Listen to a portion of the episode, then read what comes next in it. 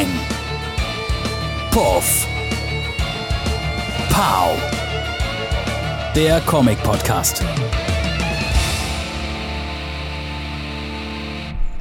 So, direkt rein? Direkt rein. Direkt rein. Dann sage ich jetzt hiermit herzlich willkommen zu einer neuen und für dieses Jahr letzten Ausgabe von Peng Puff Pau, der Comic Podcast. Mein Name ist Robert Mollenhauer und mir gegenüber sitzt mein Kompagnon seit zwei Jahren. Patrick Lafosse. Zwei Jahre, ne? Ist so, ne? Ja, ist jetzt. 20. Sendung, zwei Jahre. Ja, ist, Ähm, ist okay. Ist okay, ne? Also wir sind stolz, aber das haben wir, glaube ich, auch schon drei oder 18 Mal gesagt, dass wir uns eigentlich ganz gut finden, ja. ähm, genau, Weihnachten ist schon vorbei. Silvester steht noch an. Wir sind also mitten in diesem, das Jahr ist zu Ende. Wir sitzen uns mal hin und müssen die ganze Arbeit noch machen, die liegen geblieben ist. Legendary zwischen den Jahren, wie man So so ist schön das, sagt. ja. Ist denn bei dir irgendwie ruhig im, im Job oder? Hm? ist zwischen den Jahren, ich bin im Büro, ne? Das hat schon mal nicht so gut geklappt, ja. Na, bei uns ist der Laden zwar zu, aber arbeiten müssen wir trotzdem. Jetzt habe ich gerade gerade eben die E-Mail gekriegt von meinen Kollegen, dass die Lieferung, die eigentlich heute hätte ankommen sollen, ähm, sich vermutlich um 48 Stunden verzögert. Das heißt, nicht mehr dieses Jahr. Achso, ansonsten dachte ich, naja, ihr feiert Silvester jetzt einfach mal anders. Ja, ne, wir hatten ja tatsächlich, ich weiß gar nicht, ob wir das gesagt hatten, aber wir hatten ja kurz die Idee im August, als ähm, das nicht so beschissen aussah, wie es gerade aussieht, Ja? Silvester so eine kleine Party zu machen. Das hat sich natürlich inzwischen auch wieder total zerschlagen. Ähm, mal gucken, vielleicht passiert das irgendwann nochmal. Das ist so eine, ähm, das ist so eine Black Dog Comics Legende. Die ersten Jahre, die ich da angefangen habe, haben mich alle Kunden regelmäßig jedes Jahr gefragt, ob wir wieder eine Silvesterparty machen. Ich glaube, die letzte Silvesterparty ist original ein Jahr, bevor ich da angefangen habe, gemacht worden. Am Anfang habe ich auch gedacht, die verarschen mich. Ne? Ja. Was wollen die denn von mir? Ne? ähm, und ich fand das auch relativ bescheuert, ähm, eine Party im Laden zu machen, aber inzwischen habe ich da auch Bock drauf. Inzwischen ist mir, glaube ich, auch alles egal. Ich würde, glaube ich, auch im Keller eines ähm, Autoparkplatz eine Party machen, wenn es geht. Ja, Hauptsache, es wäre wieder möglich mit mehr als zwei Leuten ne, in einem Raum nämlich, tanzend, ohne schlechtes Gewissen. Ähm, aber das wird kommen. Das wird alles kommen, genau. Aber so ist gerade so das Feeling, ne? Also Ende des Jahres ähm, wird wieder ruhiger, gucken, ob ein Lockdown kommt, sowas halt, ne? Aber eigentlich relativ entspannt gehen wir das Ganze an. So, ja. Cool. Das heißt, nächste Woche ist dann auch wieder ganz normal, also nächste Woche nehme ich raus. Genau, nee, nee, aber genau so ist das. Ab dem 4. ist dann wieder ganz normal auf. Aber klar, wir bestellen, wir sind natürlich im Laden, ne? Bestellungen werden bearbeitet, Pakete klar. werden verschickt, das muss natürlich alles passieren. Genau. Ja, wann hatte ich dich? Montagabend hatte ich dich auch erwischt, ne? Als du meintest, äh, ich bin jetzt äh, 21 Uhr, ich bin noch mal im Laden. Da bin ich noch im Laden, aber da muss ich auch mal dazu sagen, da war ich auch wirklich erst eine halbe Stunde im Laden. Ne? Also ähm, das war dann meine eigene Entscheidung, dass ich nicht nachmittags, sondern abends arbeite. Manchmal ist es auch gut, manchmal nicht, aber das war jetzt schon gut. Okay. Genau. Ich bin nämlich auch dazu gekommen, zu Hause ein bisschen was zu lesen. Ne? So Sachen, die einfach so, einfach so rumlagen. Habt ihr gemerkt, war eine Überleitung. Ähm, Überleitungen sind übrigens immer cool, wenn man nicht darauf hinweist, dass es eine Überleitung ist. ich weiß, ich habe auch gerade, ja gut, schneiden halt. Ähm, die, genau, ich habe einfach so ein bisschen geguckt, was ich so bei mir angesammelt hatte. Und eine von den Serien, die ich nicht als in Heftform gelesen hatte, weil ich eben aufs Buch warten wollte, war eine von diesen ähm, Watchmen-Fortsetzungsserien namens Rorschach. Da Mhm. gab es jetzt so ein schönes Hardcover, ne? ist einfach eine schöne, schöne Größe, finde ich. Zwölf Hefte, eine Hardcover, wunderbar, kannst du lesen. Und ich habe das Ding mir einfach so geschnappt und gelesen. Ähm, und ich war total überrascht, was das ist. Also erstmal, Darf ich, wollte ich gerade sagen, wenn ich da kurz mal nachfragen darf, ähm, weil du sagst Fortsetzungsgeschichte. naja, also die Welt ist es halt, ne? Wobei ich auch so vom, vom Gefühl her eher sagen würde, die Welt, auf die sie sich beziehen, ist die Watchmen-Fernsehserienwelt. Okay, weil, also weil Fortsetzung Rorschach äh, schwierig, weil mein Stand war ja, also im Ursprungsmaterial, und da können wir spoilern, weil es ja auch, das, Das ist jetzt, schon okay, ja. das geht jetzt aufs 40. hier bald zu, Nee, ne? nee, das ist schon auch 86 Thema. oder so. Ähm, also Rorschach überlebt Watchmen nicht. Nee. So, das, die, die Original-Graphic-Novel-Reihe damals. Da wird dann zwischendurch in der, in der neuen Serie mal dran gezweifelt, ne? ob Mhm. er wirklich tot ist. Aber eigentlich ist er tot. Also eigentlich ist es so, da taucht jemand auf mit der Rorschach-Maske und die Frage ist, wer ist denn das überhaupt? Ah, okay. Ähm, das ist so, ähm, der äh, Fornes, Fornes heißt der Mann, der das gezeichnet hat und äh, Tom King hat es geschrieben. Mm, Das ist wirklich sehr schön gezeichnet, total klassisch und gut und so, ne? Und das ist so vom, vom Feeling her fühlt sich das an wie so eine 70er, wie so ein 70er Jahre Männerfilm, in dem wenig geredet wird. Mhm. Also ähm, das ist halt, also es läuft halt so, dass was passiert und dann wird jemand beauftragt, das zu untersuchen, weil angeblich alle Leute, die es normalerweise untersuchen würden, korrupt sind oder hast du nicht gesehen. Aber wie das oft in diesen 70er-Jahre-Filmen dann so ist, ist natürlich der Typ, der den anderen beauftragt, das zu untersuchen, hängt da mit drin Mhm. und will eigentlich nur, dass das schlecht untersucht wird, damit er jemanden, weißt du, Mhm. damit er sagen kann, wir haben Nur es gemacht. obligatorisch und. Ne, sowas haben wir ja schon 15 Mal gesehen, irgendwie ist aber total schön gemacht. Ähm, und da erzähle ich jetzt auch gar nicht sozusagen diese Whodunit-Geschichte, ne? Ähm, die läuft da im Hintergrund. Und was der aber aus irgendwelchen Gründen macht, was mich total überrascht hat, ist so eine ganz unerwartete vierte Wand da einziehen. Also ähm, der erste Verdächtige sozusagen ist eine relativ eindeutige mh, mh, Anspielung auf Steve Ditko, der Zeichner von Amazing Spider-Man. Mhm. Der sozusagen ein Charakter wie er ähm, spielt da eine ganz wichtige Rolle. Und hat aber nicht seinen Namen, hat einen anderen Namen. Ja. Und dann denkt man so, okay, da läuft das jetzt so weiter und so. Und dann taucht ein Zeichner auf, ein aktueller Zeichner, der halt einfach stumpf aussieht wie Frank Miller. Und ich denke, okay, alles klar, jetzt soll es hier Frank Miller sein. Aber Ja. um dem noch einen draufzusetzen, ist das auch Frank Miller. Der heißt halt auch so. Nein. Doch. Krass. Frank Okay. Miller spielt als Frank Miller in diesem Comic mit. Also sozusagen Musste der sein Okay dafür eigentlich geben? Oder also darf man das machen, weil er einfach eine relative Person der Zeitgeschichte ist? Oder? Ich habe mich auch gefragt, wieso Frank Miller mitspielen darf, aber nicht Steve Ditko. Weißt du, ich meine? Also, wieso darf bei dem der richtige Name genannt werden und bei dem anderen nicht? Ja, gerade im Blick darauf, dass Steve Ditko ja nun nicht mehr unter uns war, Nee. Frank Miller immer noch die Möglichkeit hätte, Ja. dieses Also, das ist, also wie gesagt, im Grundbuch ähm, so verklagen, wenn er, wenn er denn wollen würde. Zumal das Comic auch funktioniert hätte ohne diese Ebenen. Also sozusagen, die braucht man nicht. okay, also es ist einfach wirklich nur, nee, ich habe jetzt die Möglichkeit, äh, einen Seitenhieb, also wenn es so, wenn's Es macht das Ganze kann. schon noch mal ein bisschen größer. Ne? Ähm, und was wirklich komisch daran ist, ist, dass man natürlich auch über Rorschach und über Watchmen und über Autorschaft und so kann man ja ganz viel sagen. Müsste Ja. man aber halt eigentlich was über Moore sagen und nicht was über Frank Miller und Das- Steve Ditko. Wäre jetzt nämlich auch meine Frage gewesen. Warum Ähm. Frank Miller? Also ist natürlich jetzt die Frage, wie Steve Ditko. Steve Ditko wissen wir, hatte ja auch eher krude Ansichten. Total. Da haben wir auch so. schon mal ganz kurz drüber gesprochen, so. hattest du dir diese Und Bio wurde auch total drauf eingegangen. Also sozusagen, er hat seinen Mr. A, was das eigentliche Comic ist, wo er seine äh, einrandigen ähm, Überzeugungen in die Welt getragen hat, das gibt es da auch. Äh, der heißt da, glaube ich, nee, weiß ich nicht. Aber so, ist im Prinzip der Mr. A-Charakter, weiß ich nicht, wie er heißt. Und da ist, ich glaube, der Grundwitz kommt daher, dass ähm, Steve Ditko ja berühmt geworden ist und Geld gemacht hat mit Superhelden-Comics Ja. und das aber eigentlich gar nicht so richtig wollte, sondern lieber was anderes machen wollte. Ähm, und in dieser Welt ist das ja so, dass Superhelden-Comics nicht so erfolgreich sind, sondern Piraten-Comics sind ja total erfolgreich. Ne? Diese, diese, Ah, diese Zwischenfeature ja, in der Watchmen-Geschichte. Wollte ich gerade sagen, hat Und dann ja auch. Superhelden-Comics haben da ja immer dann so eine Konnotation von, da geht es eigentlich auch um die Realität. Also Genau. wenn du das darüber schreibst, dann hast du ganz andere Verantwortung und Themen und hast du nicht gesehen. Und dieser Zeichner in Rorschach ähm, hat halt diese Piraten-Comics gemacht und war damit total erfolgreich, hat aber keinen Bock auf Piraten-Comics, würde lieber Superhelden zeichnen. Das ist geil. So, ne? Solche Das- Sachen ja, sind dann ja, da ja. irgendwie drin. Ich habe ganz, muss ich noch mal kurz nachfragen, weil ich das fand ich ganz mit, mit ähm, seinem A, also A-Charakter oder A, Mr. Mr. A. Also das ist ein eigentlich existierender Charakter von Steve Ditko, oder? Genau, und Mr. Okay. A ist halt der ein Rand, der Haupt ein Randcharakter, würde ich sagen, das ist The Question auf eine Art, ne? der halt ähm, so hart moralisch ist, ne? dass er sozusagen, also seine Superfähigkeit ist, dass er in jeder Situation immer hart moralisch sein kann. Ja. Äh, weißt du, er, er kennt halt nur A oder B. Ja. Es gibt keinen dazwischen. Also, Und das ist jetzt von Steve Ditko eine Figur oder von der Figur, die Steve Ditko Nee, sein das ist soll? von Steve Ditko eine Figur. Aber Ah, okay. diese Figur, Das die gibt es auch in dieser, in diese, im Rorschach-Comic Ah, okay, krass. gezeichnet von dem Typen, der Steve Ditko sein soll. Also wie gesagt, da geht einiges. Ja, ja, deshalb. Also ich äh, bin Da wahrscheinlich nicht der Einzige mit Fragezeichen gerade im Kopf. Äh, Ähm, Krass. Und wie gesagt, das ist auch unnötig. Also sozusagen, wenn du das nicht verstehen, du musst es nicht verstehen, um die Geschichte zu verstehen. Ähm, und ich glaube, so ganz grundsätzlich ist diese Idee von einem Recluse-Comiczeichner, der eigentlich keinen Bock auf sein Ding hat, das ist bei uns allen im Kopf drin. Das versteht man sofort, ohne das spezifisch auf Steve Ditko irgendwie zu, zu beziehen. Ne? Genau. Einfach weil das so ein Meme ist oder sowas. Oder ein find ich- Topos. Ne?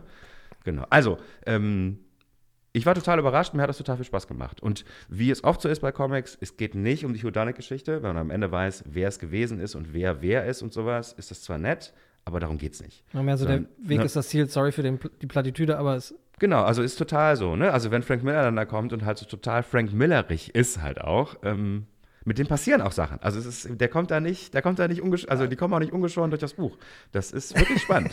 Das, das wäre äh, Mora vom, vom moralischen Aspekt her, glaube ich, auch, äh, also hätte man, glaube ich, nicht machen dürfen, ist aber jetzt meine, meine persönliche Meinung. Ne? So, Frank Miller darfst du dann, glaube ich, auch einfach nicht gut davon kommen lassen. Äh, Es, sei, es sei denn, du stehst auf Shitstorm und sagst dir lieber schlechte PR als gar keine PR. Ja, was mich jetzt wieder gewundert hat, aber das liegt wahrscheinlich auch daran, dass ich einfach die falschen Sachen lese, dass, dass mir das noch nie jemand erzählt hat.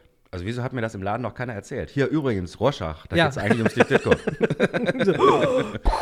Das irgendwie so, ne? Ähm, Und ja. Jetzt nur für mich nochmal, also, un, ungeachtet, also scheinbar ist es ja auch gar nicht wichtig für die Geschichte, aber ist, ist, ist ja jetzt Watchmen, das Watchmen-Universum eingegliedert ins DC-Universum? Wenn du sagst, komm, lass, Nee, müssen wir auch nee, gar nee, nicht drüber ist- weiter reden, weil ich weiß, mit dem, mit dem Button und wie hieß das Ding da mit Batman und Flash und Nee, nee, das ist eine andere Welt. Also es gibt keinen Batman, Okay. es gibt Okay, keinen okay. Batman, es gibt keinen Flash und so, aber die Dinge sind schon passiert. Also ähm, Robert Redford äh, steht gerade davor, zum vierten Mal zum Präsidenten gewählt zu werden. Und es ist auch ganz klar so, dass er deswegen Präsident wird, weil er alle Stimmen aus Vietnam kriegt. Ah. Ja, also Vietnam ist the 51st State of America. Ah, okay, okay, krass. Ja, sie haben halt, also Dr. Manhattan und, und der Comedian haben halt den Ah, Krieg gewonnen. natürlich, ja, ach klar, Watchmen, ey, ja, ja, jetzt musste ich, okay, krass, ja. Also so. Aber, aber wie, also ich würde jetzt sagen, wie schön, dass Watchmen so weitergedacht wird. Ähm, ja, okay. Also ist total schön, es ist halt nur, nur wie gesagt, also der Elefant im Raum, ne? Also, Mhm. weißt du, man, vielleicht ist es dann Rorschach 2 oder 3 oder 4 oder so, ne? Wo man sich dann nochmal bemüht, sich die Frage zu stellen, äh, wer ist Alan Moore, weißt du? Wie sieht, Ja. ne? Und wie kriegt man ihn irgendwie metamäßig da so mit rein, ne? Weil das ist schon eine total interessante Frage.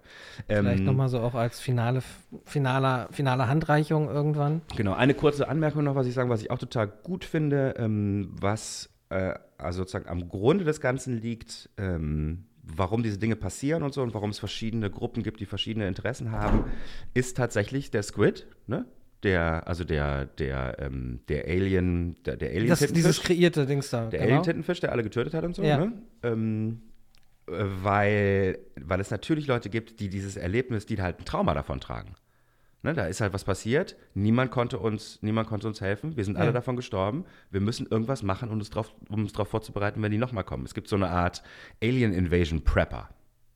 Mhm. Und das ist natürlich klar, also man müsste sich vorstellen, stell dir mal vor, es hätte jetzt irgendwie letzte Woche eine Alien-Invasion gegeben, da würden wir auch, also das wird was machen mit unserer Gesellschaft.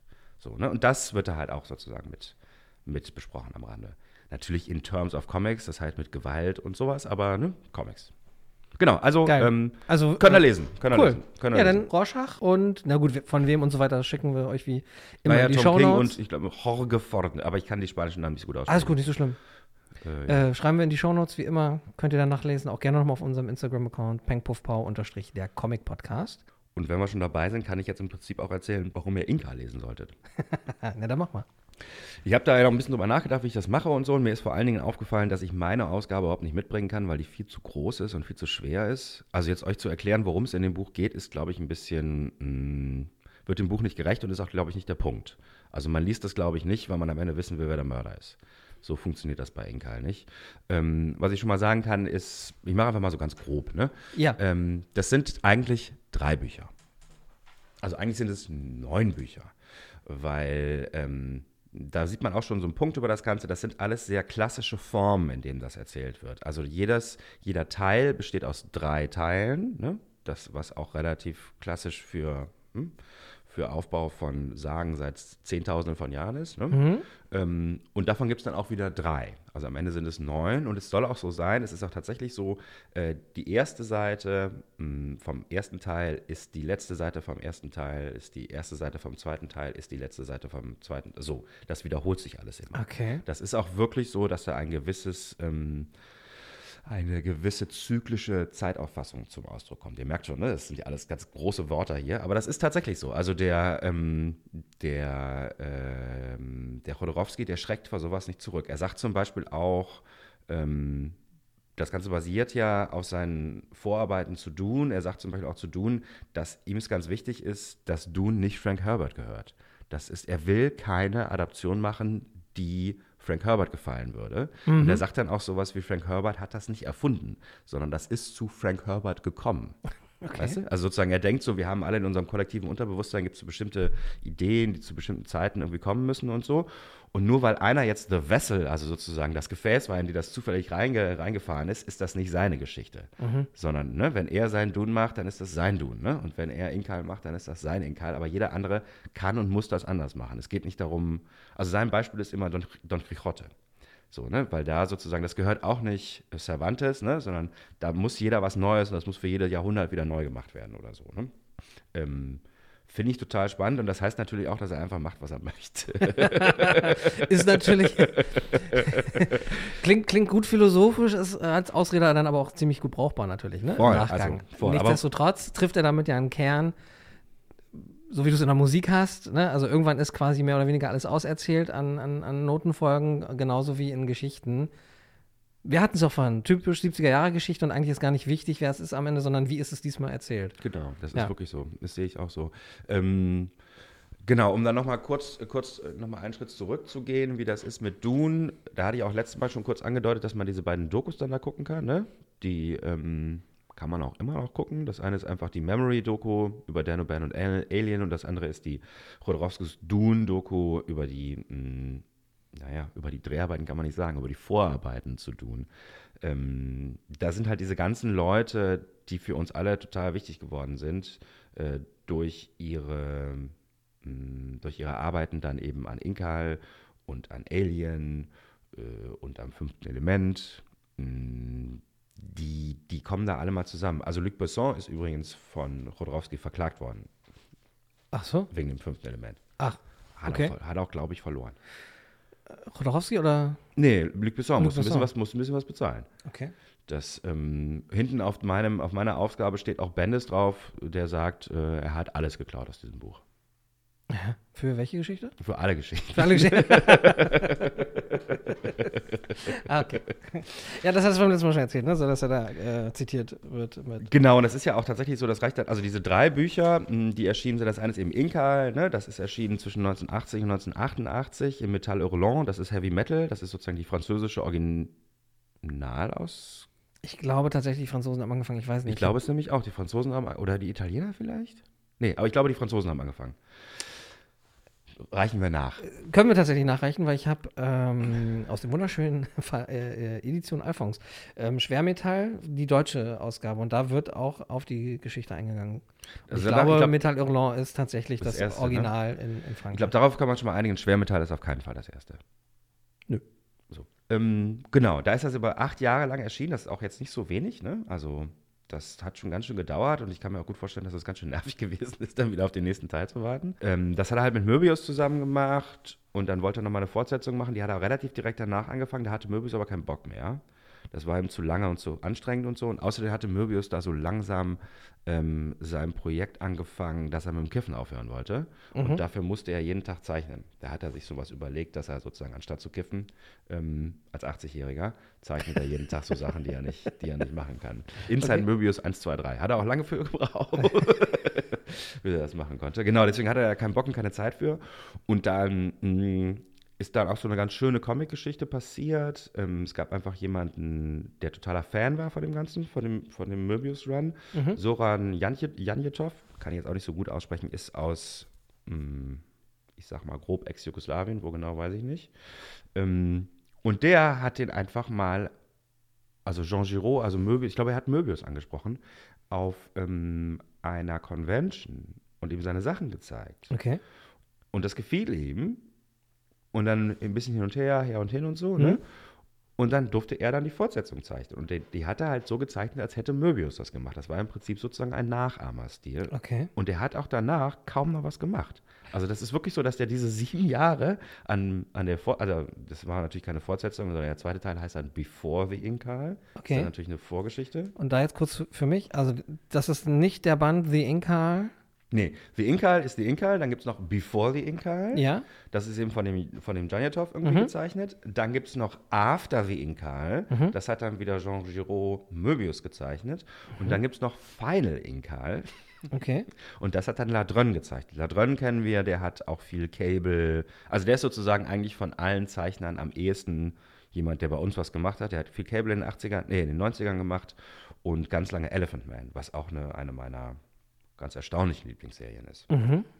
Ähm, genau, also man hat inzwischen relativ viel, das sind jetzt schon so 400 Seiten oder irgendwie sowas, ne, die man dann da lesen kann von den ganzen Sachen, ähm, die aber wirklich wirklich eher, mh, wie soll ich sagen, die eher so fett zu der Geschichte dazugeben. Das ist jetzt zwar, sind zwar Fortsetzungen auf eine Mhm. Art, ähm, die dann auch teilweise zeitlich dann nachspielen, ähm, aber es ist wirklich eher so, dass die Themen nochmal durchgegangen werden und dem nochmal neue, neue Aspekte irgendwie zugefügt werden. Mm, Es gibt zum Beispiel so einen ganz wichtigen Aspekt, das nennt er The Perfect Androgyne. Das ist so eine Frage von Mann, Frau, ne? Und sozusagen 1980 war, war ähm, Chodorowskis fortschrittlichste Vorstellung, ähm, wie man sozusagen Geschlechterverhältnisse irgendwie auflösen kann, ist, Ja. wenn sich ein Mann und eine Frau oder sozusagen das Männliche und das Weibliche verbinden und dann sozusagen ein Mischwesen sich daraus ergibt. Und das ist auch in ganz vielen, in ganz, nicht nur in diesem Buch, in vielen Büchern ist das so ein, mh, ist das so ein Konzept, das, äh, das dann mh, Konflikte auflöst. Also weißt du, wenn du vorher einen Konflikt hast zwischen Yin und Yang oder so, ne, zwischen Mhm. Gut und Böse, zwischen Dunkel und Hell oder sowas,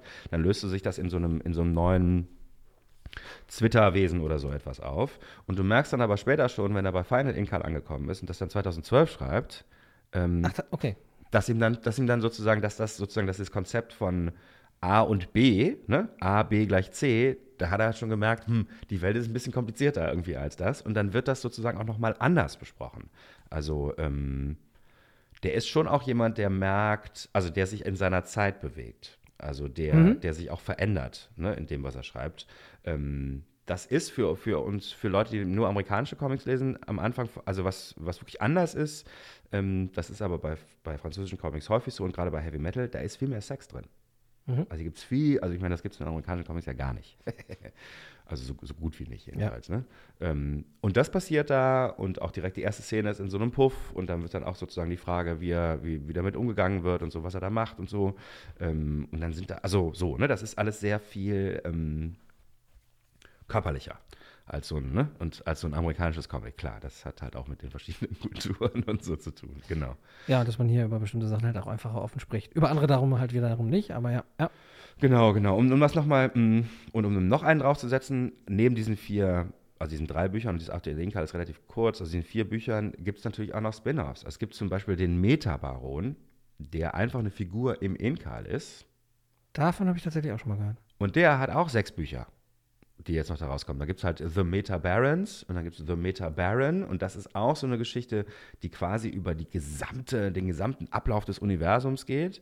Ähm, und ich finde, beim Metabaron kann man tatsächlich am schönsten sehen, wie sich die, mh, die philosophischen Grundeinstellungen von, von Chodorowski über die Jahre ändern, weil der Metabaron ist halt einfach der geilste Kämpfer, der geilste Typ, der alle fertig macht und so. Mhm. Und die ersten Bücher wird das halt vor allen Dingen so beschrieben, wie er das schafft, immer der Geilste zu sein, weißt du? ähm, und da ist das dann schon auch so, das ist dann so eine, ist dann so eine, mh, so eine Familiengeschichte und da geht es auch viel um Inzest, weißt du, und solche Dinge, Ja. die da irgendwie passieren und, ähm, und auch darum, äh, wie Eltern ähm, weiß ich nicht, ihre Kinder erziehen oder breeden oder wer da mit wem, irgendwie, damit das dann der nächste supergeilste Kä- Kämpfer irgendwie wird. Mhm. Und je länger das läuft, desto mehr fragt sich der Metabaron, was der ganze Quatsch eigentlich soll. Weißt? du? Warum Mhm. er das eigentlich macht und, ne, und wo er eigentlich hin möchte. Und ob als einfach nur Herrscher von it all, ob das überhaupt ein Ziel ist, was er, was er, was erstrebenswert ist. Ne? Das wäre ein guter Ansatz, den wir hier auch schon mal besprochen haben. So, dann bist du halt Meister von allem und dann so. Was machst du dann? Cool. Ähm, von, von wann ist ein Metabaron? Also wann fing das so an mit den Spin-Offs dann? Habe ich nie, habe ich nie aufgeschrieben. Aber so ähm, ich würde mal denken, auch so 80er, 90er. Mhm. Ne? Also das meiste ist ähm, in den 90ern und Anfang der 2000er erschienen. Das ist noch gar nicht so lange her alles. Ähm, ja, das ist noch gar nicht so lange her. Also die The Meta Barons, Mhm. was jetzt nochmal eine neue dreiteilige Serie ist, da ist der dritte Teil auch erst jetzt gerade vor zwei Jahren oder so erschienen. Ach krass. Ähm, und das sind dann auch, das sind verschiedene Zeichner, die das dann machen, auch Leute, die wir kennen. Ähm, Habe ich mir jetzt auch nicht aufgeschrieben, aber so, also der versucht wirklich immer noch seine Ideen raus in die Welt zu kriegen Ja. so, ne? Also der ähm, ist uralt, glaube ich über 90, ne? Ähm, aber das hat er irgendwie noch gut hingekriegt und so. Hat er aber auch spät angefangen. Aber gut. Nee, nee, nee, nee, Nee? der hat einfach ein total extrem bewegtes Leben. Also der war total extrem bewegt. Also der hat, ähm, der hat angefangen, der ist eigentlich Pantomime. Also von Mhm. der Ausbildung her ist er Pantomime. Äh, und da ist er dann in Mexiko ähm, nach Paris gezogen und hat da Paris mit den berühmten Pantomimen ne, des Mitte des 20. Jahrhunderts hat irgendwie gearbeitet. Mm, Und von da aus ist er dann irgendwie zum Film gekommen. Dann hat er diese drei, diese drei total bekloppten Filme gemacht, die ohne LSD kaum auszuhalten sind. Beziehungsweise, wenn man die Filme guckt, braucht man kein LSD mehr zu nehmen. Okay, so. welche? Ähm, Also hast du die auf der Pfanne oder sonst reiche ich die nach? Alles gut. reicht die nach? Ähm, reicht die nach? Reicht die nach? Es sind auch nur drei. Ist total bekloppt. Der hat da drei Filme gemacht und die sind. Ab- Aber darauf wollte ich hinaus. Also er Holy Mountain ist der eine und Holy Mountain ist wirklich total bekloppt. Also der ist total bekloppt. Ähm, El Topo und der dritte fällt mir jetzt nicht ein. El Topo ist also so, so ein Western irgendwie, El oder? Topo ist so ein Western, ja. El Topo ist so ein Western. Äh, wo, der spielt er auch El Topo, also er, also Chodorowski ist El Topo. Ach. Ich bin über El Topo gestolpert. Also ich weiß, dass es ein Film ist, weil ich irgendwo gesehen habe, keine Ahnung, gab irgendwann mal so irgendwo eine, eine, eine tolle Sonderedition und Mondo ist dem einen oder anderen vielleicht geläufig, entweder Ja. über Schallplatten oder ne, machen auch Actionfiguren und haben ganz viele tolle Sachen auch zu Batman Animated gemacht, zur Animated Series, auch eine Ausstellung und da gibt es einen schönen Bildband. Egal. Ähm, die haben eine El Topo-Statue nämlich rausgebracht und Klaus Kinski, glaube ich, hat da tatsächlich auch mit drin gespielt. Nee. Aber, nee, Nee, aber hätte, also müsste. ich bin mir, also müsste, aber ist nicht dabei. Mir war so, bin als wäre dabei. sicher. Nee, wäre mir, glaube ich, auch. Aber müsste. Also, es ist voll der, also voll. Kinski müsste eigentlich da mitspielen. Ähm, Aber Chodorowski spielt El Topo die ja, genau. Ach krass, geil. ähm, Okay. Sorry, das war jetzt nur so. Also, ja, El Topo kann man auf jeden Fall, also kann man total machen. Äh, kann man total machen. Mm, ähm, Holy Mountain ist aber, ich mache manchmal so Sachen, wenn ich weiß, dass Leute, die ich toll finde, nur so zwei, drei Sachen gemacht haben. Holy Mountain habe ich nur zehn Minuten gesehen, den spare ich mir auf. Den gucke ich irgendwann in zehn Jahren oder so. Weil ich genau weiß, weißt du, der, der hat halt, es gibt halt sonst keinen anderen 70er Jahre irgendwie Film mehr von, ne? Von Chodorowski, dann kann ich den auch später noch irgendwie gucken. Ah, So, okay. ne? Da habe ich Zeit für. Ähm, genau, also ich glaube, was ich vor allen Dingen sagen möchte, ist, Riesenwelt, das spannt wirklich in total viele Richtungen. Ähm, und wir werden sicherlich da nochmal sprechen, wenn jetzt die ersten Trailer und so mit dem Film kommen. Ich weiß gar nicht, wie lange wie lang, wie lang dauert sowas heutzutage? Zwei Jahre von der Ankündigung, bis so ein Film rauskommt? Wenn dir keine Pandemie dazwischen zwischenkommt, so im Schnitt zwei Jahre, ja. Dann würde ich mal denken, das wird uns noch ein bisschen, das wird uns noch ein bisschen begleiten und ähm, also ich fresse Storch, wenn das Ding nicht ein Riesenerfolg wird und alle über Inkal reden werden in drei oder vier Jahren. Das wird wahrscheinlich ein ähnliches Phänomen, so wie mit Neil Gaiman. Wenn Leute mal geglaubt haben, du, ich kenne hier so einen super Insider hier, so Neil Gaiman. Ach, du auch, ja, willkommen in unserer Welt, so nach dem Motto. So wird das sein, ja. Ähm, Also wenn ihr noch, wenn ihr, also wenn ihr, wenn ihr noch auf, wenn ihr noch vor die Welle kommen wollt, dann jetzt. dann lest das mal jetzt, dann seid ihr nämlich diejenigen, die den anderen das allen irgendwie erzählen können in zwei, drei Jahren. Achso, ganz kurz, um, genau, um den Boomerang nochmal schnell zurückzuholen, auch wenn wir es in der letzten Folge erwähnt haben, aber ich glaube heute noch gar nicht so wirklich. Chodorowski, nee, nicht er selbst, aber Sie Inkal soll nämlich verfilmt werden. So, ich glaube, das Ach ist so. der entscheidende Satz, der uns hier gerade noch das mal kurz ist der, fehlte. das haben wir gerade mal so vorausgesetzt, Genau. genau. Ähm, äh, kannst du den Namen aussprechen? Ta Ta wie, wie heißt er? ähm, Taika Waititi. Taika Waititi ähm, ist der Regisseur und freut sich auch schon ein Loch im Bauch, dass er das machen darf. Äh, und Chodorowski, soweit ich das sehe, ähm, ich habe auch von ihm Interviews gesehen, findet das auch gut. Und zwar genau aus den Gründen, die ich eben schon angesprochen hatte, weil Taika Waititi keinen Bock hat, ähm, möglichst genauen Inkal zu machen, sondern will sein machen. Ne? Ja, auch- so, ja. ne? Anders geht das auch nicht. Also das ist ein bisschen, das könnte man machen. Also das wäre total witzig, wenn das in so einer Parallelwelt äh, Scott Snyder das auch machen würde, ne? Äh, doch so heißt er, ne? Nee, jetzt Nee, nee, Zack Snyder. Zack- also die ganzen, ja. die ganzen Snyder-Leute. Wenn Ne? Zack Snyder, wenn Zack Snyder das machen würde, weil der, wenn er da so ein Watchmen-Ding draus machen würde, weißt du, wo er sozusagen einfach nur jedes Panel genauso abfilmt und vielleicht auch noch Schauspieler ausruft, die genauso aussehen wie die Leute in den Comics, ähm, dann wird das nicht funktionieren. Dann ist das dann, ich glaube das nicht. Das, Das hat nicht. auch nur einmal funktioniert. Also für mich, ne? Bei Watchmen meinst du?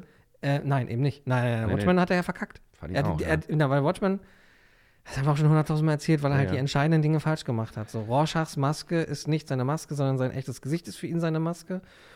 Ähm, auch das ist total krass, wie weitsichtig das von Alan Moore mehr oder weniger war, weil es gibt diese, es gibt doch auch diese Bewegung, ich, hauptsächlich glaube ich tatsächlich USA, ich bin mir aber nicht sicher, so mit den Furries.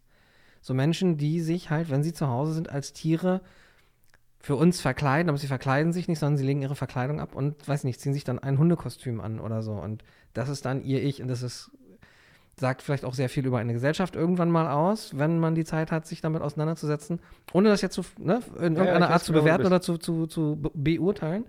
Aber Da ist Tom King übrigens auch bei Rorschach. Also ein so ein Satz, den er wiederholt, der auch vorne im, im, im Klappentext ist und so. Mhm. Ne? Das macht er immer, ne? So Sätze, die er meint, die müssten bleiben und so. Und da steht dann, glaube ich, äh, some, not all heroes need masks. Hm. Irgendwie sowas, ne? Und das ist ja, da hast du völlig recht, das ist genau das Thema, ne? Das, Das ist- dem, das ist genau das Superheldenthema auch, ne? Verkleidung, Nicht-Verkleidung, ne? So, ne? Das ist wirklich. Das ist auch etwas, was sich ein bisschen verändert hat über die Jahre ganz stark. Also zu stark finde ich es zu merken in den, in den Marvel-Verfilmungen tatsächlich. In den Comics weiß ich halt nicht so wirklich, wie es, ob es da noch so ist oder nicht, aber da wiederum den, den, den, die, die Rückkehr bei DC so ein bisschen, dass das so eine, naja, so eine Geheimidentität ist eigentlich keine Geheimidentität mehr. Ne? Ähm, Nee, aber ich meine, im Prinzip ist ja auch ganz logisch, ne? Also, wenn du dir überlegst, die, ne, in den ersten 80 Jahren oder was der Comics, ne, dann hat sich so ein Typ halt irgendwie ähm, so Öhrchen irgendwie auf seinen Helm Mhm. gemacht und so eine Maske angezogen und die Leute haben gefragt, warum? Und er so, ja, ich will nicht, dass, meine, dass jemand weiß, wer es ist, ne? Und alle haben das einfach so geschluckt. Und Ja. heutzutage stellen wir, fragen wir halt nochmal nach. So, äh, Ja. Moment mal. Okay. klar, Okay. kurze Frage. Der Scheitel und die Brille, du meinst, das reicht, ja? Ja, oder auch so, okay, warum dann die Öhrchen? Muss das, muss das sein? Ne? Gibt es nicht auch andere Möglichkeiten, wie man dich nicht erkennt? Ne? Oder Catwoman so, ne? Hätte man nicht ein bisschen mehr anziehen können? Solche Sachen, ne? Also, weißt du, aber ich glaube, das ist sowieso, ich glaube, das ist ein ganz schöner, ich finde das ein ganz, schöner, ganz schönes Bild. Ähm, für was den Unterschied ist zwischen Comics früher und Comics heute. Heute wird nachgefragt. Ja. ja. Weißt du, ne? Warum denn? Ne? Das wird nicht einfach so akzeptiert, was die Leute so erzählen, sondern wird dann nochmal psychologisch nachgefragt, warum ist denn das wirklich so und warum ist das so? Und so wird dann viel geforscht. Voll. Selbst bei Kang, jetzt komme ich wieder auf was völlig anderes, da haben wir letztes Mal drüber gesprochen, Kang the Conqueror, kleine Miniserie Ah, und so, ne? ja. Einer der, einer der willenstenhaften Willen, ne, überhaupt und so. Und der, der auch durch seine Zeitreiserei normalerweise immer so dargestellt wird, dass man nicht verstehen kann, warum der das gerade macht. Weil er hat seine eigenen Gründe, die halt, ne, kompliziert sind und so. Weil und er halt auch so super intelligent ist, das würden wir wahrscheinlich eh nie nachvollziehen können. und das wird krass psychologisiert. In dem, in, dem, in Ja? dem Comic wird einfach total psychologisiert, warum das so ist und warum er so ist, wie er ist. Und natürlich Liebe. oh. Oh, Arme. Ravona oder? Ja, ja, ja. Woher kennst du die denn? Äh, die hat in, in der Serie mitgespielt und ähm, im Zuge meiner Recherchen zu Loki. Ähm, und Ravona leitet in, äh, in, der, in, in Loki, in der Fernsehserie, die, ähm, äh, die TVA. Das ist ja total Und spannend. das ist halt das Geile, dass äh, Serien einerseits funktionieren für alle, die die Serie toll finden und gucken wollen. Und wer die Comics aber auch kennt oder sich halt dann im Nachgang damit auseinandersetzt, entdeckt halt nochmal ganz andere Sachen und weiß, okay, Ravona ist vielleicht ein Charakter, den wir im Auge behalten sollten, weil da gibt es Verbindungen. So, da sind Dinge passiert in der Vergangenheit. Ähm, genau. Aber das stimmt, das ist wirklich das Tolle an Comics, dass, also, wenn ich jeglichen Science-Fiction oder Fantasy oder was weiß ich den Film sehe und man hat das Gefühl, hinter der Welt, die erzählt wird, gibt es noch mehr. Weißt du, Mhm. sozusagen, da hat sich jemand noch Gedanken gemacht für Ja. Lore und so. Das ist schon toll.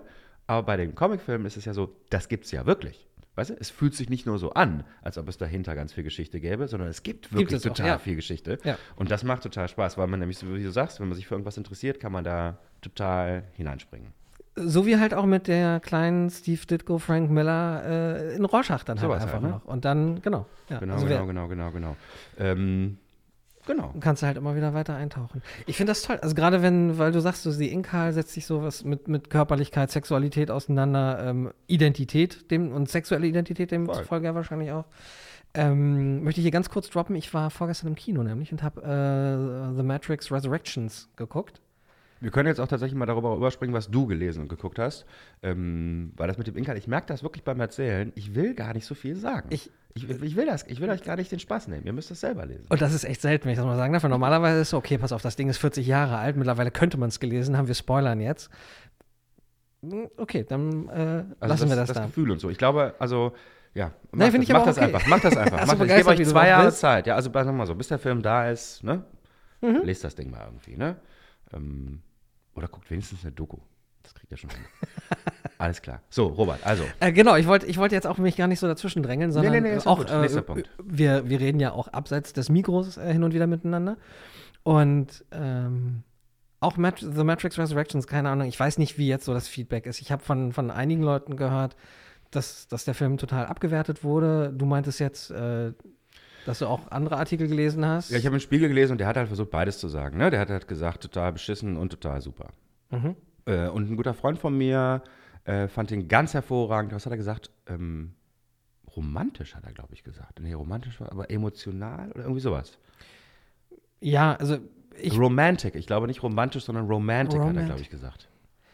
ähm, ich, ich behaupte einfach, dass äh, Lana Wachowski, früher ja Larry Wachowski oder Wachowski, da ganz viel Persönliches mit drin verarbeitet und es bietet sich super an. Mhm. Ich finde es super in die Jetztzeit geholt und es ist nichts, was irgendeiner erwartet hat. Also wer nochmal etwas erwartet wie The Matrix, wird definitiv enttäuscht werden, weil es ist eigentlich ist nichts wirklich glatt und poliert und mit einem super tollen grünen Filter, so wie damals, sondern alles schon ein bisschen echter und realer und ein bisschen anders. Aber wird schon viel gekloppt, oder? Oder ist das Es, natürlich gibt es auch geile Action, klar. ist so, ne? Ja. Aber sie, sie referenzieren sich selber, sie machen sich auch über sich selber ein bisschen lustig mm, und entwickeln sich aber auch weiter. Stimmt, das habe ich auch gelesen. Es soll so eine Szene geben, wo irgendwie Universal verlangt, dass es eine Fortsetzung gibt zum Nee, Matrix, Warner ne? Brothers. Oder. Warner Und zwar Brothers. genau das Studio, das ja die Filme auch macht und gemacht hat. Ähm, keine Sorge, ich werde jetzt auch nicht zu tief reingehen. Ja, ja, alles gut. Aber wenn es in der, in der ersten Matrix um, um Wahrheit und Realität geht, geht es jetzt in dem neuen Film, und vielleicht gibt es auch davon ja zwei Fortsetzungen, das weiß ich, weiß ich tatsächlich nicht, ob das auch so angedacht ist. Dann geht es da um Ja, ja, gut, das tatsächlich. War, beim- war beim ersten Matrix ja auch nicht angedacht. Mm, Ich glaube schon. Also, Wirklich? Ja, ja. Also die ganze Backstory, die sie sich auch ausgedacht hatten, die dann auch über die Animatrix noch transportiert wurde. Ähm, Die warten sie vorher schon, ja? ja, das Ding war ja, ja. Das Ding war auch, dass sie eigentlich ja mit Matrix direkt anfangen wollten. Da hat Don Silver gesagt, euch kennt keine Sau. Macht bitte erstmal was anderes. Und dann haben sie Bound gefesselt gemacht. Ja, ja, den kenne ich. Und äh, Don Silver meinte, das Geile bei den beiden ist halt, wenn die mit dem Projekt kommen, du weißt genau, worauf du dich einlässt. Das heißt, du kannst mit den beiden, und so banal ist es letzten Endes, richtig geil Kosten kalkulieren. Ah, Weil die wissen, was sie machen wollen und was sie haben wollen. Das Problem ist, dass ihnen trotzdem ein bisschen das Geld aus, aus dem Ruder gelaufen ist. Äh, eventuell Thema, merkt man, am ja Matrix Matrix. ist schon meins. Ne? Ähm, deshalb sieht, sie hatten halt nicht mehr so viel Geld. Deshalb hoffe ich, dass sie irgendwann noch mal die, die Burly Brawl-Szene aus dem zweiten Teil nachdrehen, weil die ist wirklich schlecht animiert. Aber auch das schaffen sie. Also auch dafür wird quasi in der neuen Matrix eine Erklärung gefunden. Aber guckt ihn euch an. Also ich kann Ihnen erstens harte Empfehlung und nochmal ging es äh, um Realität und Wahrheit in den ersten, also brechen es runter, in der ersten Matrix, äh, im ersten Matrix-Film geht es jetzt tatsächlich um Identität. alles klar. Und Macht natürlich Sinn, ne? Ist natürlich eigentlich, es macht natürlich total Sinn. bis, und äh, genau wie Matrix damals, nicht seiner Zeit voraus, aber sehr, sehr im Zeitgeist war, mit dem ne, Millennium, tralala, ähm, ist neue Matrix Resurrection mit auch noch äh, Lana Wachowski als, als Regisseurin super in seiner Zeit. Ist natürlich auch tatsächlich philosophisch eigentlich der nächste Schritt, ne? Also, weil es nützt nichts rauszufinden, ob wir in der Matrix leben oder in der echten Welt, wenn man sich nicht darüber Gedanken macht, wer denn da lebt. Weißt du, wie ich meine? Ähm, Also ja, sozusagen das Subjekt, ne? Wer ist das Subjekt überhaupt an der Stelle, ne? Ist mindestens so interessant wie, wie, ist, die, wie ist die Umgebung. Und zum Thema Umgebung, ähm, sowohl die eigen, eigene persönliche als auch natürlich ne, in der, in der ich mich bewege, ist genau der Anschlusspunkt nämlich auch zu The Incal. So, das binäre System an sich wird auch in Frage gestellt, auch, auch ein bisschen aufs Korn genommen. Und natürlich gibt es nicht nur A oder B, also, sondern Mensch oder Maschinen, sondern was wäre dann beispielsweise, ist auch ein Gedankenspiel, äh, das ex durchexerziert wird im Film, wenn beide versuchen, in Koexistenz miteinander zu leben. Und was ergibt sich da, ergeben sich daraus natürlich auch wieder für Konflikte. Ne? Also ja. da steckt viel mehr drin als nur sieht geil aus und Bullet Time oder so, sondern Vielleicht gibt es den zweiten Teil, das ist dann so ein Gerichtsfilm. Irgendwie, ja. Die, die Maschinen verklagen die Menschen oder so. na, na, nee, doch nicht. nee, ich glaube, ich glaub, über das System sind sie auch hinaus. Ja. Alles klar, alles klar. Ja, gut. Ähm, Finde ich gut. Und hast du auch ein bisschen was gelesen? Ich habe tatsächlich auch ein bisschen was gelesen. Ähm, und zwar, ich habe einmal Angst, mich zu wiederholen. Ich weiß nicht, ob wir letztes Mal drüber gesprochen haben. Ich, äh, Dark Ages, Kurz. Ganz kurz, ne, von Tom Taylor. Genau, da habe ich sozusagen die, die These in den Raum gestellt, dass das geklaut ist von, von DC. Von wie? Ähm, Deceased, was Deceased, er ja. auch, was er auch geschrieben hatte. Ja. Und der Unterschied ist, in, bei Deceased geht es ja um einen Virus, glaube ich, der von, also ein Computervirus, der sich auf Menschen überträgt. ähm, ich habe auch nur einen Abriss gelesen, ich habe nicht Deceased gelesen. Äh, initiiert von Darkseid, Ah. obviously. Und da wird es dunkel bei Dark Ages. ne? Und, äh, nee, nee, Moment, wir sind jetzt erstmal noch bei Deceased, ganz Also, kurz. alles klar. Und äh, bei Äh, und dieser Virus, ich glaube auch über Cyborg, keine Ahnung, ins Internet und irgendwie werden dann Menschen und demzufolge auch Superhelden angefallen. Ähm, nee, in, in Dark Ages geht es darum, dass sowas ähnliches wie ein Celestial äh, im Erdkern lebt und jetzt droht zu erwachen. Das Problem, ich glaube, der saugt den Planeten Energie aus. Ich weiß, ich, ich krieg's gerade echt nicht zusammen. Auf jeden Fall, äh, das kleine Team, unter anderem Doctor Strange, sucht in, im ganzen Multiversum nach irgendeiner Möglichkeit und findet eine Welt, ähm, wo es keine Elektrizität gibt, weil ein EMP dort dafür Ja, sorgt, ja, dass es keinen ja. Strom gibt. Öffnet dieses Portal, damit besiegen sie natürlich diese übermenschliche Maschine. Das Problem ist, auch Dr. Strange wird währenddessen getötet und das Portal bleibt offen, was dazu führt, dass jetzt natürlich dieser EMP sich weltweit ausbreitet. Und zack, sind wir sieben Jahre später, die Welt ist dunkel. Jetzt kommt aber die Krux, die äh, Peter Parker erzählt uns die Geschichte. Ähm, er meinte, das Leben ist aber besser geworden, Weil es dunkel ist. weil es keinen Strom gibt und wir, also weil weil es diese Ach, der ist jetzt so ein Hippie, ja? so ein bisschen, ne? Also es gibt halt nicht mehr, also natürlich gibt es auch noch Leute, die angreifen und auch Apocalypse kommt noch, ne? Und ähm, aber da ist mir so ein bisschen aufgegangen, so dass Tom Taylor dadurch so ein bisschen immer, also relativ platt, ist mir auch klar, aber so, trotzdem so ein kleines bisschen Sozialkritik immer bei. Sowohl bei DCs, ne, so, ich meine, wir hängen alle ne, jeden Tag irgendwie am Smartphone, tralala. Also wenn eine größere Macht wollen würde, wären wir relativ schnell platt zu machen. Das geht schnell, ja. Bei Dark Ages ist es halt ganz simpel, man nimmt uns halt einfach den Strom. Du, ähm, ähm, Und das fand ich, fand ich so als Exposition, fand ich das ganz cool gemacht. Und ja. Und das wird ja auch immer schlimmer, ne? Also wenn es wirklich so ist, dass wir in 20, 30 Jahren, weißt du, nur noch Strom als Energiequelle haben, Hm. dann, also jetzt gerade ging es noch, weißt du, machst du dein Notstromaggregat, machst, machst das an und so, ne? Kriegst du Mhm. vielleicht noch hin, ne? Aber in 30, 40 Jahren gibt es sowas nicht mehr. ja, deshalb müssen Alternativen her. So ist das nämlich. Ja. Und das finde ich, das finde ich daran ganz cool. Wie gesagt, ist jetzt natürlich, ist jetzt nicht so super subversiv, ne? Und, und äh, durch, aber ich finde es auch nicht verkehrt, wenn es manchmal einfach ein bisschen platter gemacht ist. Und es sieht, es sieht schön aus, es sind die, die Personenkonstellationen sind geil. Ich mag generell so dieses bisschen alternative Artwork, vor allem es ist so ist so, Steampunk, ja. aber in der Zukunft mit Iron Man, der sich natürlich irgendwas überlegen muss, ne? wie seine Rüstung jetzt funktioniert. Captain America mit Bart und so. Es ist Die sehen schon cool aus, auf Ja. jeden Fall, ja. Und sag mal, Dark Hold? Darkhold ist das andere, genau. Äh, Dark, dunkel hat mich irgendwie alles abgeholt. Darkhold ist, äh, Dr. Doom findet irgendwie das Darkhold, also dieses legendäre, super krasse Zauberbuch. Ah, also Magic ist das Thema. Ist, Magic ist das Thema, was mich da meist, bei am meisten gewundert hat. Dass Wanda und Dr. Doom was miteinander hatten. Fand ich halt auch super krass. Weiß ich. Nee, das ist seine Tochter. Nein, sie ist Magnetos Tochter. Ach, stimmt. Meine Fresse, ey. Es wird Da haben wir es wieder. Soap Comics sind eigentlich auch eine Soap Opera, ne? Mit Superkräften. Und irgendwie geht es jetzt darum, glaube Ja ich. gut, aber ich meine, das, ne, das ist, also, ne, ich meine, ne, also Dr., das sozusagen Magneto fast mal Schwiegervater von Dr. Doom gewesen ist, ist auch ziemlich witzig. Und ich stelle mir auch gerade vor, wie Magneto halt so, sag mal, meine Tochter, was war denn da? Weißt Ja. so, ne? Die Rüstung ist aus Metall, ne? Den willst du nicht als, den willst du nicht als Schwiegervater Nein. haben, ne? Echt, ey. Oh, ich sehe gerade, das ist ein Special. Das ist ein Special. Das ist ein Marvel-Special. Das würde ich total lesen. Weißt du? Wenn du äh, so, Magneto als. Äh, aber einfach nur vielleicht so kleine Minigeschichten, wie sozusagen, wie das so wäre, wenn wir verschiedene Schwiegerväter hätten und so, ne? Wie die sich so benehmen würden und so.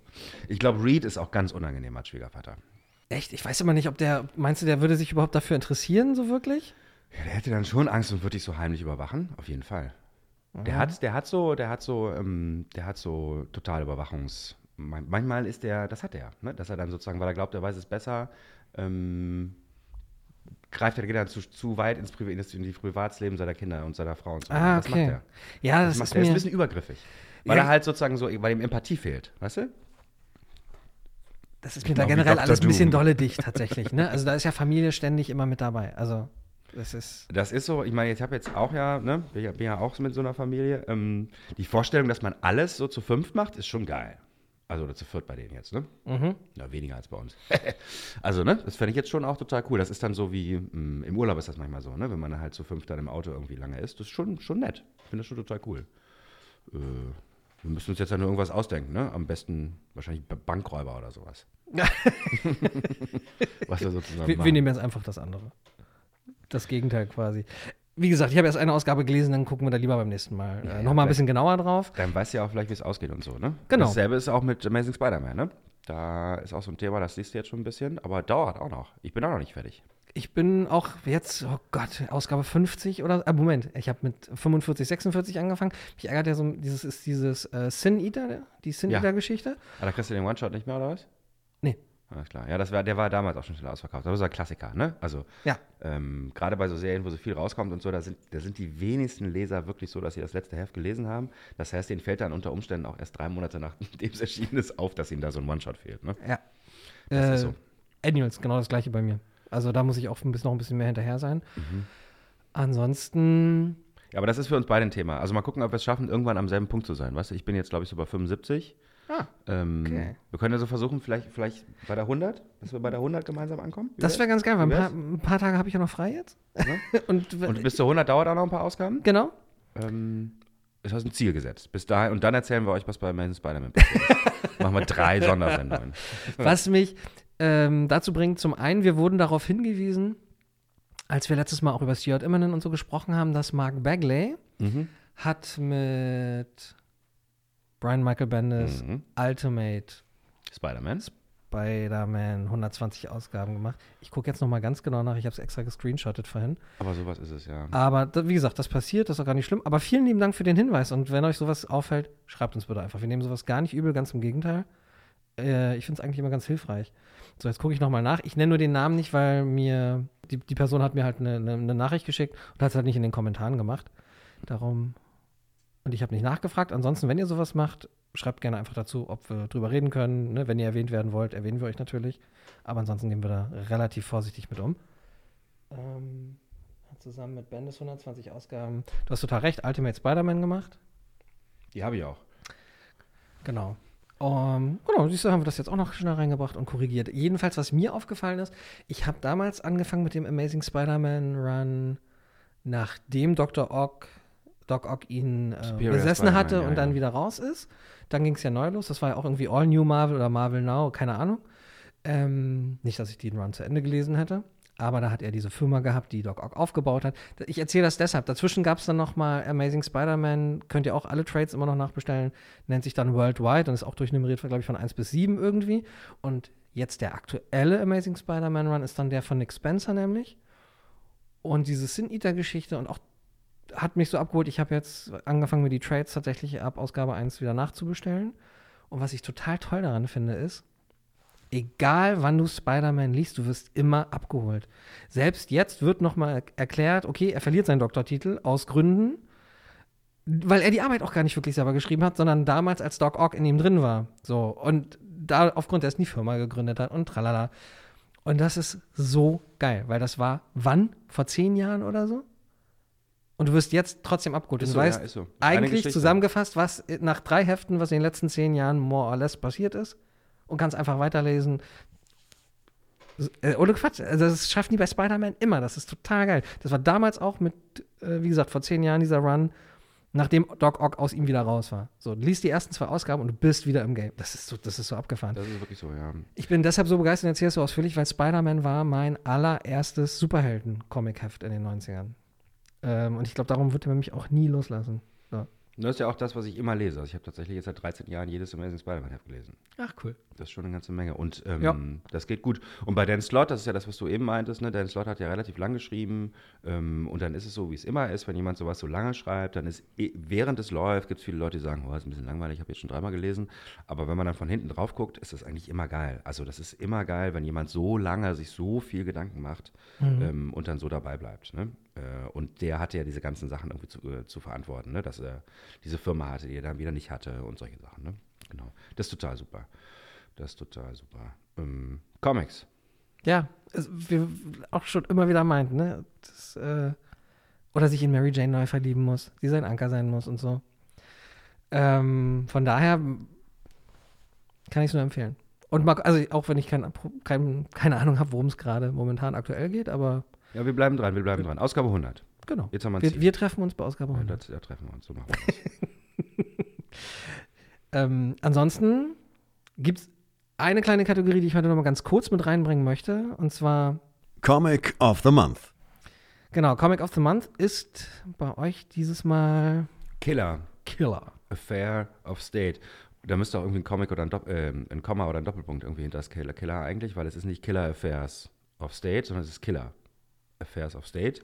Das ist nämlich eine Fortsetzung von einem Comic, ähm, von dem schon was erschienen ist, von jemandem namens Jacques Hamon. Ihr hört das schon am Namen, das ist ein Franzose, wie ich denke.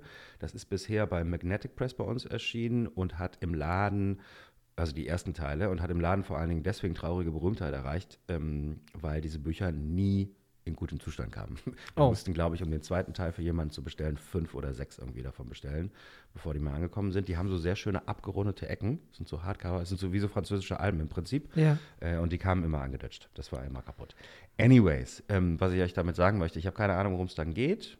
Ähm, das Ding ist eigentlich was Französisches. Magnetic Press macht auch vor allen Dingen solche Sachen, ne, dass die so Dinge aus dem Französischen und Spanischen übersetzen. Warum wir das genommen haben und warum das jetzt ähm, Relevanz bekommt, äh, ist, dass das eine Netflix-Serie wird. Von David Fincher. Genau, Serie oder Film, bin ich mir jetzt gerade nicht sicher, Weiß aber ich auch nicht.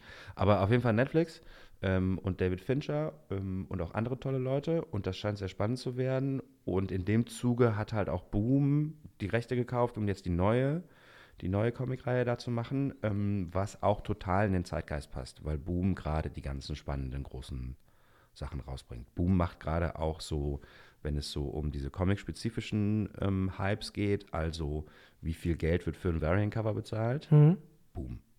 It's all Boom.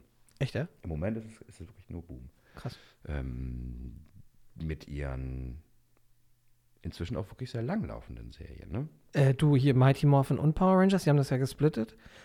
Ähm, ja, Sonderausgabe kommt irgendwann bestimmt. Aber nur um es mal kurz zu droppen, das ist ein sehr, sehr geniales System, weil sie halt in Mighty Morphin die Geschichte des Urteams so ein bisschen erzählen und in Power Rangers von einem anderen Team, ich weiß gerade nicht, wie die heißen, Ich schon mal gar nicht. aber du kannst sie halt parallel lesen. Ganz, eh, also ganz weit von ab, aber ähnlich wie House of X Powers of Ten, weißt du? So, die ja auch parallel liefen. Mhm. Aber was anderes erzählten. Ja, Genau. verstehe. Verstehe, Um dann aber verstehe. trotzdem in einem gemeinsamen großen Ergebnis irgendwie zu kulminieren und das ist äh, passiert jetzt auch gerade. Sag mal, die ähm, Power Rangers sind ja jetzt auch nicht das Einzige, was du so gut findest, was irgendwas mit Spielzeug zu tun hat, ne? Das ist richtig. Ähm, das ist nämlich mein kleiner V-Tipp, äh, wo wir jetzt bei Netflix sind und David Fincher, ähm, beziehungsweise gar nicht, äh, ich hole hier aus und verlauf mich gerade. Nee, David Fincher wollte ich eigentlich nur ergänzen. Äh, kleiner Klugscheißer-Modus. Sieben hat er gemacht, er hat Fight Club gemacht, er hat Social Network Social gemacht. Network, ja, den ich übrigens nicht gesehen habe. Hm, Ich auch nicht. Irgendwie nur so ein bisschen das Ende. Interessiert mich auch nicht. Meine Fresse, die, Lebensgeschichte von Marc, was- meine Güte, der ist jetzt sowieso in meinem Leben viel zu viel. Da muss ich mir noch mal angucken, wie er in Unterhose aussieht. Ja, der Film ist ja, hat, der Film hat ja nun mittlerweile auch schon äh, viele Monde gesehen, seitdem er rausgekommen ist. Also von daher, damals war das, glaube ich, nicht verkehrt, weil er äh, lässt ja, wirft ja auch noch kein gutes Licht auf ihn. ist Zeigt, wahrscheinlich so, ne? zeigt auf andere Art natürlich aber auch, was für ein unfassbar guter Schauspieler Jesse Eisenberg einfach ist. Das kann gut sein, ja. Ja. Das kann gut sein, ja. Und ansonsten, ähm, Netflix ist das Thema der Stunde, denn ich habe jetzt äh, über die Feiertage Masters of the Universe Revelations äh, durchgeguckt, den zweiten Teil, und kann es wirklich nur jedem empfehlen. Und ist das, ist das eine Doku oder ist das eine Serie? Ja, das ist eine Serie, das ist eine Zeichentrickserie. also der erste Teil ist, die, der erste Teil mit den ersten fünf Episoden, glaube ich, ähm, ist vor ein paar Monaten ja schon rausgekommen. Ach so, das habe ich überhaupt nicht gerade. Alles, was mir begegnet, ist natürlich wie immer im Internet. Äh, was soll das? Und das ist voll doof und tralala. Ich finde es nicht doof, er erzählt die Geschichte einfach weiter. Und wenn man seinen Podcast auch kennt, auch damals, äh, Fatman on Batman zum Beispiel, da hat er sich ja mit Mark Hamill auch äh, mal vier Stunden irgendwie unterhalten. Er hat sich aber vor allem auch mit Paul Dini unterhalten. Er hat sich mit, ach, jetzt komme ich gerade nicht drauf, ist egal, dem anderen Schöpfer von Batman The Animated Series, was eigentlich das Thema war, aber die haben alle zum Beispiel für, für Masters of the Universe damals, He-Man and the Masters of the Universe, ein bisschen gearbeitet, entweder als Autoren äh, oder im, Ah. im kreativen Prozess im Hintergrund. Ähm, an dieser Stelle auch einer der Schöpfer von He-Man, Mark Taylor, ist übrigens vor ein paar Tagen verstorben. Was heißt denn da eigentlich Schöpfer? Also sagt Mattel, mach mal was? Oder wie läuft das? Oder äh, hat er eine Idee und geht zum Mattel? Mark Taylor war einer von denen, die die Figur mitentwickelt haben. Weil ich glaube, es, äh, rückblickend betrachtet lässt es sich nicht auf eine Person runterbrechen. Nee, nee, ich meine sozusagen, wie ist die Reihenfolge? Arbeitet der für Mattel und dann kriegt er von oben Mhm. Anruf, wir brauchen eine neue Figur? Oder äh, äh, entwickelt er zu Hause eine Figur und geht damit zu den Spielzeugläden? Nee, nee, ich glaube, die waren Ja, damals bei. Mattel Die angestellt. waren vorher schon angestellt sozusagen. Ja. Alles, alles klar, alles klar, alles klar. Machen wir jetzt einfach nochmal Werbung für Netflix, weil da habe ich die so Doku gesehen, The Power of Grayskull, glaube ich. Da äh, ist die komplette Geschichte, wird da erzählt, wie es eigentlich darum ging, Spielzeug zu verkaufen Genau. und man dann nämlich äh, mitgekriegt hat, okay, vielleicht brauchen wir da irgendwie mal so einen kleinen Antrieb und dann hat man ja die Zeichentrickserie entwickelt. Und dann hat man jede Woche jemand Neues auftauchen lassen, damit man ein neues Spielzeug rausbringen kann. Ich finde, da kann man auch wirklich mal ein bisschen drüber nachdenken, ne? dass das früher andersrum war. Also weißt du, weil heute werden ja irgendwelche Franchises gemacht und dann gibt es dazu Spielzeug Ja. ohne Ende. Ne? Mhm. Egal, ob du vorher dir überlegt hast, ob es das Spielzeug zu geben sollte oder nicht.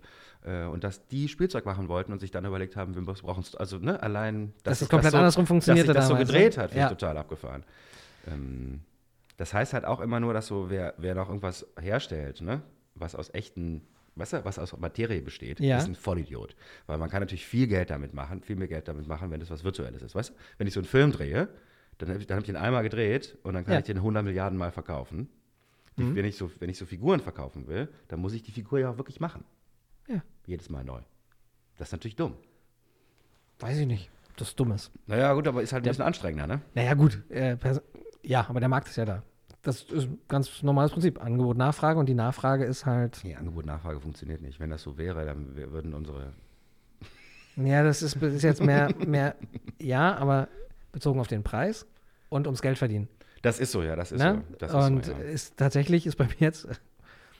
Ja, jetzt gestehe ich jetzt, ich habe gestern nicht ohne Grund Endless Winter vorbestellt, weil McFarlane jetzt angekündigt hat, dass er die Figuren dazu rausbringen wird. Und da dachte ich mir, ja, ach komm, dann kannst du die Geschichte auch lesen. So. Ja, alles klar. Ja. Ja. gut, aber das ist ja mal wirklich ein Einblick, ne? So läuft. So kann es auch funktionieren. Also Ich bin da relativ easy zu catchen. So. Geile Figuren, cool. Geschichte, ach komm. Nehme ich. Und wer, wer weiß, wofür es gut ist. Ne? Und mein Gott, Viking Batman. Das stimmt. Habe ich Endless Winter nicht auch gelesen? Ich weiß es nicht. Ich habe jetzt zwar gerade ein bisschen Angst, weil es heißt Justice League Endless Winter, aber es ist, glaube ich, wirklich, weil das war ja irgendwie bei Aquaman mal ein, zwei Heftchen. nicht viel. Das Justice League ein, zwei Heftchen, Black Hefte. Adam und so. Das ist Und wahrscheinlich viel. haben sie es jetzt zusammengefasst unter ne? Justice League Endless Winter. Wer auch immer der Frost King ist. Und wann kommen die Figuren? Äh, Early 2022. Ah, da bin ich mal gespannt, was das Und auch als bedeutet. Bildefigure, da ist. Äh, Achso, das wird uns auch auf uns zukommen. Da reden wir dann nächstes Jahr auch noch drüber. Das sind sowieso so Sachen, die uns nächstes Jahr beschäftigen werden. Das mit dem, ähm, mit den Lieferketten und so, das passiert jetzt. It's gonna happen. was, was heißt It's Gonna Happen? Naja, dass wir da Probleme mitkriegen. Also, dass die Echt? Hefte nicht mehr da sind, wenn sie da sind. Ähm, MyLights liefert schon seit ungefähr einem Jahr nicht mehr aus. Ähm, wir werden wahrscheinlich unseren letzten Container mit Comic-Concept äh, Sachen aus China bekommen haben fürs nächste Jahr. So, ne? Also, werdet ihr auch merken, ähm, die Supplies ähm, sind bei uns teurer geworden. Das ist jetzt, das fängt jetzt an. Ach so, Zubehör meinst du so? Ja, so ja, also die Tüten? Boards und die Bags. Ne? Wir, haben, wir haben es geschafft, dass viel da ist. Also ich denke, ein halbes Jahr kommen wir gut damit aus, ohne dass neue, neue Ware reinkommt und so. Okay. Ne? Ähm, aber den Preis können wir nicht halten. Also der Containerpreis aus China ist, hat sich, glaube ich, verzehnfacht. Das ist total krass. Und das sind jetzt alles so Sachen, die so langsam auch bei uns einschlagen. Ne? Und auch das, Jetzt das weiß ich, worauf du hinaus möchtest. Ganz kurz, äh, Entschuldigung, genau. Ja, ja. Dieses ganze äh, Dinge bleiben mittlerweile aus. Äh, es gibt äh, an, äh, Rohstoff, Rohstoffknappheit an ganz vielen äh, Enden und Ecken. Papierknappheit gibt es und so. Richtig. Und ich sag mal so, ähm, wenn das stimmt mit Omikron, ne, dass wir jetzt bald alle, also ne, dass halb Deutschland mit Omikron irgendwie flach im Bett liegt, was passiert denn dann in China? Tja. Ne? Also wenn, weißt du, wenn die mal zwei Wochen die ganzen Fabriken nicht laufen, dann haben wir aber ein richtiges Lieferkettenproblem hier. Ja, vor allem, das sind teilweise ja immer noch Auswirkungen von der Sperre Ja. im, im Suezkanal. Ja. Das musst du dir mal vorstellen, wie, Ja, wie verzahnt mittlerweile alles ist. Ja, ja.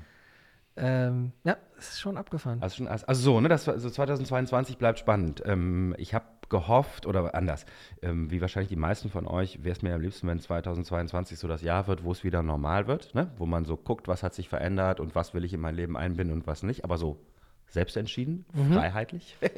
äh, aber das scheint ja nicht so zu klappen. Also ich, 2022 wird immer noch so ein Jahr sein, wo wir getrieben sind, glaube ich. Also ich glaube nicht, dass das so ein Jahr ist, wo man einfach machen kann, was man, weißt du, wo man wirklich frei entscheiden kann, wie man es gerne hätte.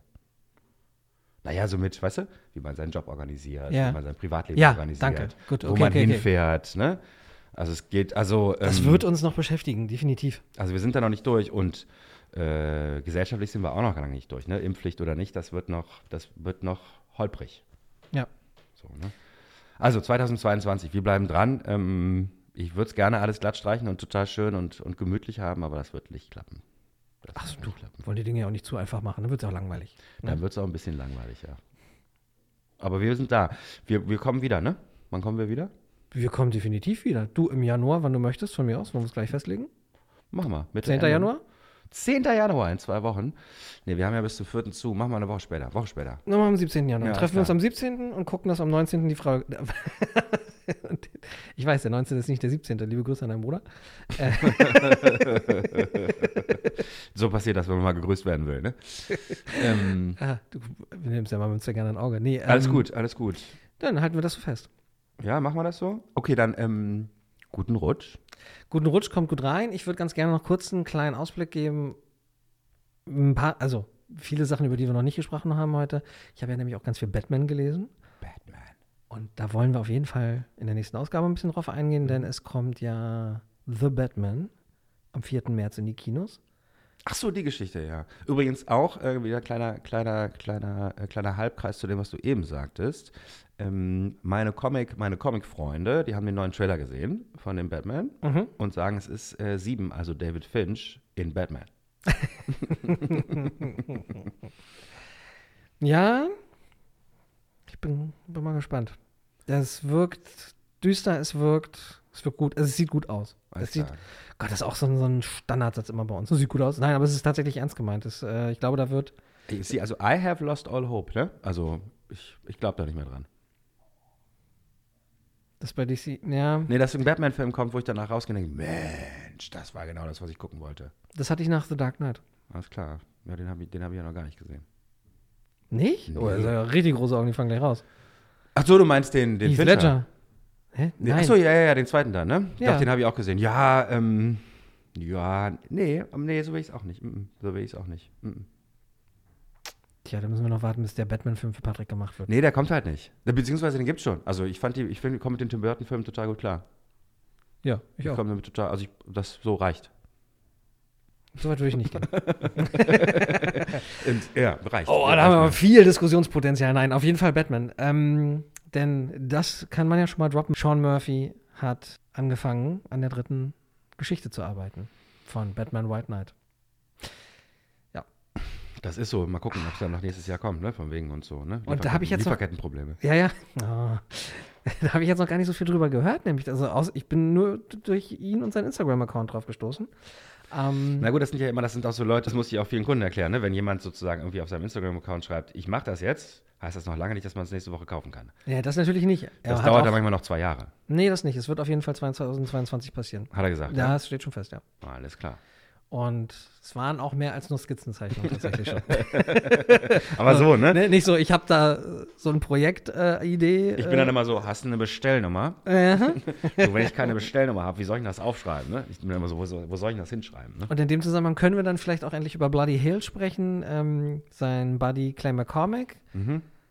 mit dem er auch den Podcast macht und der ihm auch tatsächlich viel hilft. Ähm, also viel Wissen, dass man tatsächlich über diesen Podcast auch so über die Entstehung von Sean Murphys Comics äh, erfahren kann. Der hat Bloody Hill gemacht. Und zwar, wenn ich das richtig erinnere, komplett in Eigenregie. Auch da mache ich mich aber nochmal schlau. Also ihr seht, nächste Folge ist schon mal pickepacke voll. Also Robert hat sich ganz viel Arbeit aufgeladen, ich nicht. Ja, ich habe die Hälfte ja auch schon gelesen davon, das ist ja das Tolle. Ich habe bloß Angst, davon- dass da die ganze Arbeit wieder auf mich zukommt, aber sonst mache ich gar nichts jetzt. Ja, okay.